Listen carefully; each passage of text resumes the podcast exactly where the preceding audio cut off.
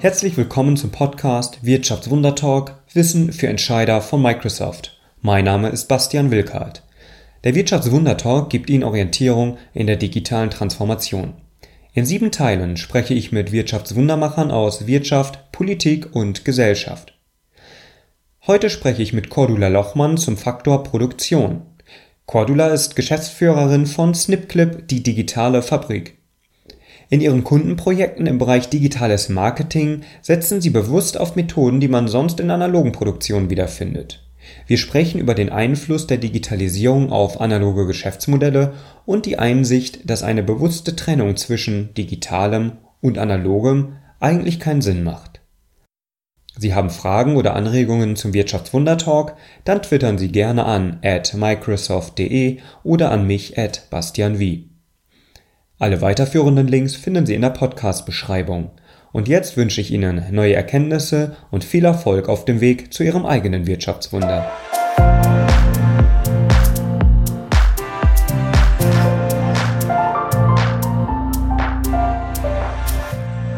Ja, schönen guten Morgen, Cordula. Herzlich willkommen beim Wirtschaftswundertalk. Hallo, Bastian. Ja, Cordula, bevor wir groß ins Thema einsteigen, Thema digitale Fabrik, Thema Snipclip, das Unternehmen, ähm, in dem du Geschäftsführerin bist, würde ich gern ein bisschen mehr nochmal über deinen Hintergrund erfahren, wie du zu dem Thema gekommen bist. Du selbst hast ja Philosophie studiert, du warst in verschiedenen Funktionen in Redaktionen unterwegs, hast dort gearbeitet. Wie kamst du zu deinem jetzigen Unternehmen Snipclip und was genau machst du da? Mein Studium habe ich mir einfach danach aus gesucht, äh, worauf ich Lust habe, ohne Rücksicht auf irgendwelche Überlegungen, wie äh, leicht der Berufseinstieg dann mal wird, weil ich mir gesagt habe, und das dem Prinzip bin ich heute immer noch treu, wenn Spaß macht, dann findet sich ein Weg, dass man das machen kann und dass man das gewinnbringend machen kann. Mhm. Was, die, was den Berufseinstieg anging, ähm, bin ich ja gleich in der äh, Medienbranche gelandet, ähm, so an der, damals schon eigentlich so an der Schnittstelle zwischen Kommunikation und IT oder Technik. Und da sehe ich mich heute auch noch. Mhm. Nur, dass ich eben den Medien irgendwann den Rücken gekehrt habe, weil ich nicht mehr so ganz von der Zukunftsfähigkeit überzeugt war. Ähm, ich habe mich sehr früh angefangen, auch mit Social Media zu beschäftigen, so Anfang, äh, Mitte der Nullerjahre und fand das sehr faszinierend, was sich da tut. Und irgendwann habe ich dann mein Interesse zu meinem Hauptberuf gemacht, indem ich bei Snipclip eingestiegen bin. Mhm. Als Geschäftsführerin bin ich verantwortlich für den Erfolg von Snipclip, bin entsprechend auch viel im, im Bereich äh, Sales unterwegs und äh, verantworte die Weiterentwicklung der, ähm, ja, einfach der, unseres Geschäftsmodells. Hm. Du sprachst gerade davon, dass du den Medien auch den Rücken gekehrt hast wegen der fehlenden Zukunftsfähigkeit. Siehst du das heute auch noch so oder würdest du sagen, dass sich da in der Tat jetzt auf Reaktion auf die Digitalisierung auch doch einiges zum Zukunftsfähigen gewandelt hat? Es gibt sicherlich einzelne Player, die was richtig machen. Im Großen und Ganzen ist es trotzdem eine, eine Branche, die enorm Federn gelassen hat und die noch zukünftig ganz viel Federn lassen wird. Mhm. Also von daher insgesamt kein sehr, sehe ich keine sehr, äh, sehr positive Prognose. Mhm. Ich fand das sehr ähm, interessant, dass das Buch von Hubert Burda, ähm, Notizen zur digitalen Revolution, wo er halt von seinen Anfängen, als er dann den Verlag gegründet hat, bis heute mal so seine, ja, seine Notizen aus den Zeiten, aus seinen Tagebüchern mal veröffentlicht hat. Und das ist auch wirklich sehr bezeichnend und, und wirklich sehr empfehlenswert, da mal reinzuschauen, wie sich die Branche als solche auch entwickelt hat. Natürlich auch ohne ein Endergebnis oder ohne eine wirkliche Prognose auch zu sagen, wie es da weitergehen könnte. Aber das nur kurz am Rande. Ja. Du hast ähm, auf Xing stehen in deiner Statusmitteilung, das fand ich interessant. There is no digital strategy anymore, just strategy in a digital world. Ist das ähm, hm. einfach nur ein schlauer Satz, der gut klingt, oder was genau steckt dahinter? Was meinst du damit? Da steckt, da steckt wesentlich mehr hinter, oder für mich steckt da ganz viel äh, tägliche Erfahrung dahinter.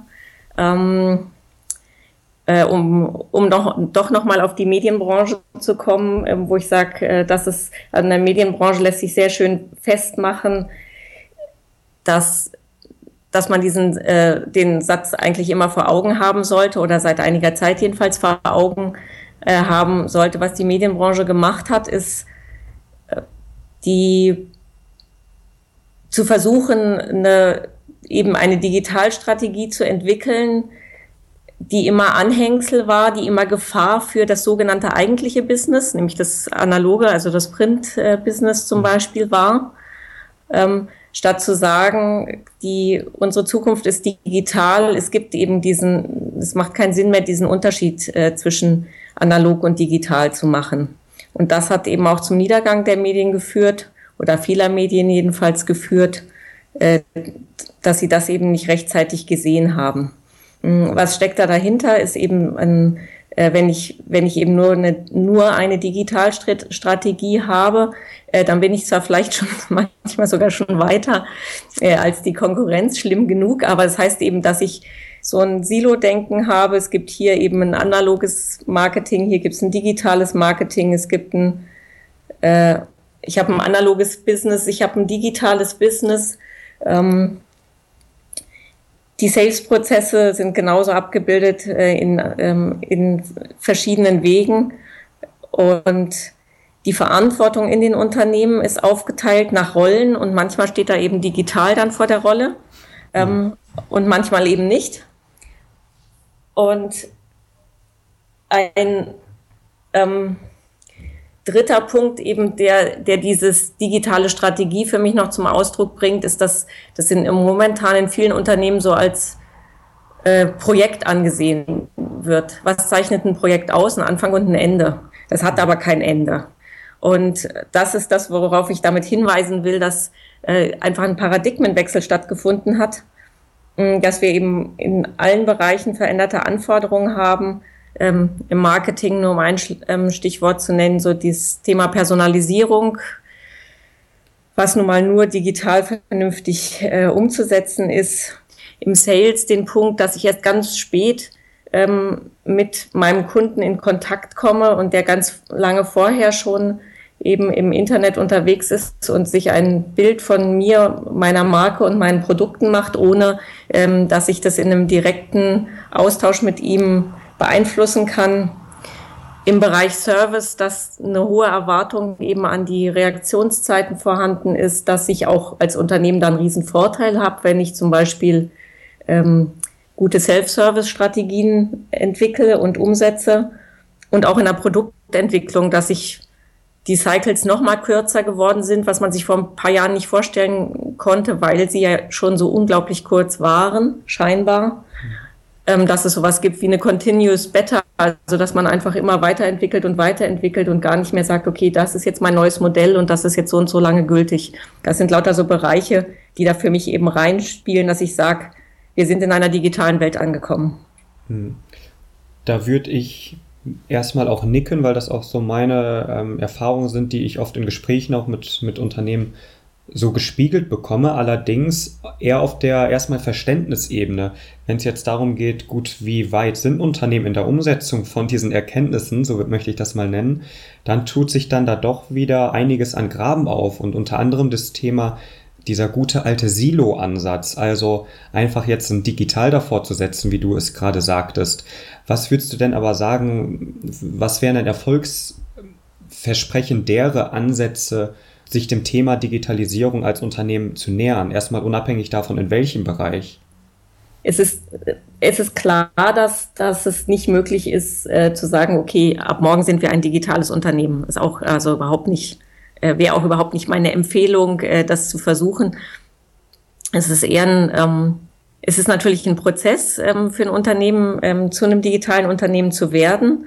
Ähm, und das Wichtigste ist eben, dass dieser dass dieses Ziel eben auf der obersten Ebene verankert ist ähm, und dass man bei eigentlich bei allen Veränderungen, die ja permanent vorgenommen werden, also es, es passiert ja ständig was in Unternehmen, hm. dass man sich dann immer die Frage stellt, wie ist diese Veränderung in der digitalen Welt zu denken? Also sprich, wenn ich ein neues Produkt ähm, auf den Markt ähm, oder in einer, noch in der frühen Phase der Produktplanung bin. Hm, wie kann ich über meine digitalen Kanäle äh, Kunden erreichen und sie in die Planung mit einbeziehen? Also besser die einfach die Interessen, die Wünsche meiner Kunden abgreifen. Hm, wenn es um das Thema, was ja auch ein, ein großes Thema ist, jetzt äh, zum Beispiel Personal zu finden, zu sagen, okay, wo bewegen sich denn die Menschen, die für mich wirklich interessant sind? Hm, über welche Kanäle ähm, erreiche ich die denn? Hm, einfach in, bei allem, was ansteht, das digitale Mitdenken und äh, sich überlegen, welche Maßnahmen schaffe ich eben in der aktuellen äh, Phase umzusetzen, beziehungsweise was ist nötig. Was hier natürlich eben auch rein äh, spielt, das sagst du ja auch, ist dieses äh, äh, Thema, die Unternehmen stehen ganz woanders momentan. Ähm, man spricht ja da immer vom, vom digitalen Reifegrad, den ein Unternehmen erreicht hat. Äh, ich muss natürlich einmal gucken, eben wo stehe ich selber, aber ich muss natürlich auch gucken, wo steht meine Branche, wo steht denn die Konkurrenz, wo gibt es denn vielleicht auch Konkurrenten, ähm, die ich so noch gar nicht als Konkurrenz wahrnehme, die mir aber ganz schnell irgendwie ganz viele Probleme bereiten kann. Und entsprechend muss ich dann natürlich als Unternehmen überlegen, äh, kann ich jetzt zum Beispiel Schritt für Schritt vorgehen? Muss ich große Schritte machen? Muss ich schon alles auf eine Karte setzen, weil ich einfach so weit hinten dran bin in diesem Prozess? Da fällt mir geradezu ein, so ein, so ein schönes Beispiel, wenn es zum Thema Reife gerade auch in Branchen geht.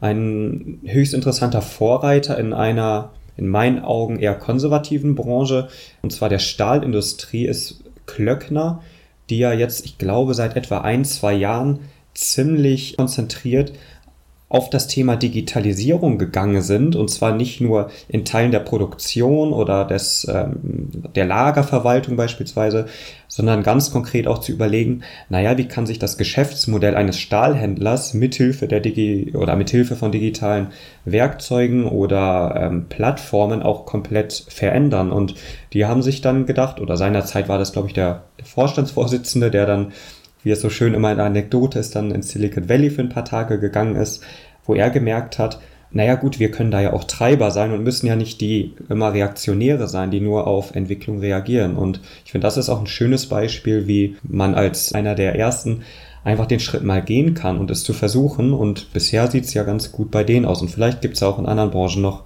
solche Beispiele. Und wenn nicht, wäre das ja vielleicht auch ein Ansatz, diesen Schritt selber dann zu gehen.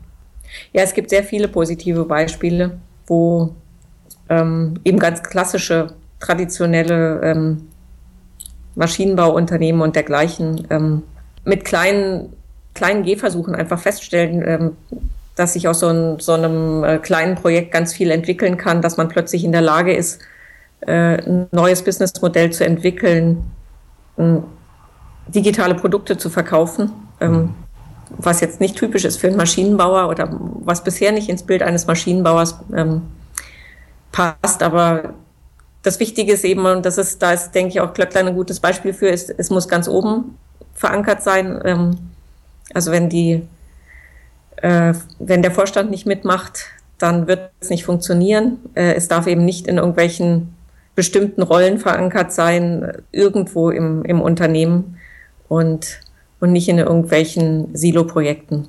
Mhm. Das, was du bisher jetzt gerade so erzählt hast, ähm, das sind ja auch Erfahrungen und Themen aus deinem Tagesgeschäft bei SnipClip. Ich würde gerne noch mal ein bisschen näher erfahren, was genau ihr macht und wie ihr Unternehmen dabei helft, sich im, ich möchte es mal digitalen Dschungel ähm, zurechtzufinden. Das ist ja ein breites Portfolio, das ihr anbietet. Ich würde gerne aber mal fragen, weil du gerade auch nochmal das Thema Maschinenbau genannt hattest. Bei euch steht auf der Website ähm, digitale Fabrik. Was hat es denn erstmal mit diesem Begriff auf sich? Ist das irgendwie nur ein anderes Wort für Agentur oder verbindet ihr damit auch eine konkrete Story dahinter? Ich fange mal mit dem vorderen Teil unseres Firmennamens ein, an, Snipclip. Ähm, unsere ursprüngliche Idee war, waren ja, also, also, wir haben eine ganz digitale DNA. Unsere ursprüngliche Geschäftsidee war, digitale Paninis zu machen, also so Sammelalben. Mhm. Daher kam der Name Snipclip. Äh, es haben weltweit zwei Unternehmen ziemlich gleichzeitig versucht, eins eben auch in der Welt, ähm, äh, im Valley und beide waren nicht so richtig erfolgreich dabei. Und deshalb haben wir dann so 2010, 2011 diesen Wechsel ins digitale Marketing vollzogen. Mhm. Wir waren in der Hauptsache im Bereich äh, Facebook-App-Entwicklung unterwegs. Und zu der Zeit, zu dieser Zeit hat sich eigentlich auch schon diese Fabrik herausgebildet. Ähm, wieso nennen wir uns inzwischen so? Ja, wir sind eine Agentur, es ist richtig. Ähm, wir sind eine Agentur für digitales Marketing. Aber unser Name ist eben auch äh, Programm. Wir haben ein sehr, sehr spitzes Portfolio, also ein, äh, man kann auch sagen, beschränkt, was uns aber in die Lage versetzt, ähm, dass bei uns die Prozesse so optimiert sind, dass wir eben wie in einer Fabrik unseren Output produzieren können und dadurch äh, trotz unserer Größe in der obersten Liga mitspielen, sprich die DAX-Konzerne internationale Marken ähm, mit unseren Produkten bedienen können. Finde ich jetzt interessant. Ähm, dann habe ich mich vielleicht ein bisschen weit gerade in der Frage aus dem Fenster gelehnt, weil ich jetzt eher davon ausgegangen bin, dass ihr sehr breit aufgestellt seid, einfach durch, den, durch die Begrifflichkeit auf eurer Website, wo ja steht, wir konzipieren, designen und entwickeln alles, was ihre Digitalstrategie vorsieht. Könntest du das dann nochmal vielleicht mit anderen Worten beschreiben? Was ist denn dieses alles? Was, was fällt unter Digitalstrategie in diesem Fall? Ähm, ich denke, der andere, oder ich kann es erklären über diesen anderen ähm, Teil des Satzes, eben konzipieren, design, entwickeln. Hm. Ähm, zu jetzt, wenn man wenn man sich anguckt, was Agenturen machen, ähm, wo wir definitiv dazugehören, dann machen die auch äh, viel Strategie, sie machen Content, ähm, äh, sie machen eben analoges Business. Mm, und das alles machen wir nicht. Und wenn man sich eben auf wenige Gewerke ähm, konzentriert, so wie wir, Konzeption, Design, Entwicklung, äh, dann kann man das eben sehr gut bedienen und diese Gewerke lassen sich ähm, auch sehr gut äh, fabrikmäßig abbilden. Mhm. Damit trete ich jetzt ganz vielen Leuten auf die Füße, weil natürlich, wenn es um Konzeption und Design ähm, geht, natürlich ganz viel kreativ, das Thema Kreativität damit schwingt. Wir gehen eher so vor, dass wir sagen, okay, unsere Sache, unsere Produkte sollen verkaufen. Ähm, das Marketing, was wir machen, soll verkaufen, ähm, soll entweder die Marke selber verkaufen ähm, oder soll Produkte verkaufen und deshalb gehen wir das Ganze eben nicht so sehr unter diesem Aspekt, muss wahnsinnig hübsch, muss wahnsinnig fancy, muss ähm, wahnsinnig kreativ sein an. Hast du ein konkretes Projektbeispiel, vielleicht wie so eine Produktion äh, aussehen kann, also der, der Prozess dahinter? Das Beispiel liegt eigentlich darin, dass wir ungefähr so um die 100 Projekte im Jahr machen mhm. und es da sehr viel Parallelen eben zwischen den Projekten gibt. Und das ist eben das Fabrikartige an uns. So der IT oder der, auch diesem ganzen, der, dem ganzen Bereich Softwareentwicklung äh, wurde ja immer eben vorgeworfen, dass sie nicht in der Lage sind, wie die Industrie zu produzieren, dass es zu chaotisch ist, dass das Qualitätsmanagement nicht passt irgendwie. Also diese äh, Witze, die gemacht wurden, was eben passiert, wenn irgendwelche großen Softwareunternehmen versuchen würden, ein Auto zu bauen, wo dann eben wesentliche Teile fehlen würden oder es würde halt nicht fahren oder was auch immer, wäre aber halt an anderen Stellen dann sehr fancy. Ähm, aus diesem Gedanken heraus gucken wir immer bei unseren Projekten, was ist daran allgemeingültig, inwieweit können wir das in unsere Prozesse, was wir da an Learnings haben in den Projekten, wieder so abbilden, dass wir dass, denn, dass wir bei der nächsten Produktion quasi davon profitieren. Mhm. Also das heißt, wir haben ein sehr, äh, also wir haben, wir verwenden verschiedene ähm, Projektmethoden an. Da richten wir uns nach dem Kunden, mhm. was er haben möchte, oder wir schlagen selber was vor. Aber wir haben innerhalb dieser verschiedenen Projektmethoden ganz klar definierte Prozesse, wie so ein äh, Projekt abläuft. Mhm. Also sprich, wenn wir ein Projekt starten, dann drückt irgendein Projektmanager in der äh, Projektmanagement-Software auf einen Knopf und dann ist quasi das Gerippe von dem Projekt da. Mhm. Mhm.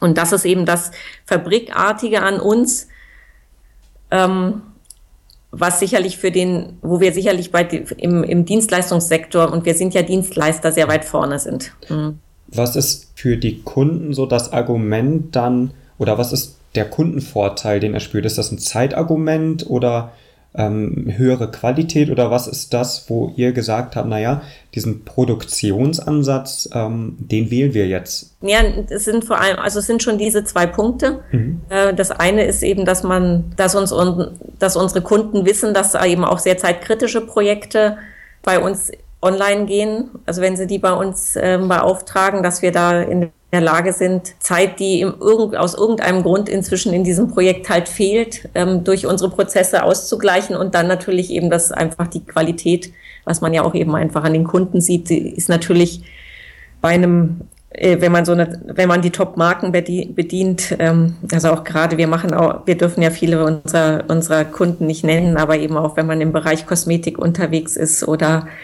äh, oder eben gerade Automobil, wo wir auch sehr stark sind, äh, sind enorm, enorm hohe Ansprüche natürlich ähm, an den Output da, äh, dass wir eben in der Lage sind, diesen, diesen Ansprüchen gerecht zu werden.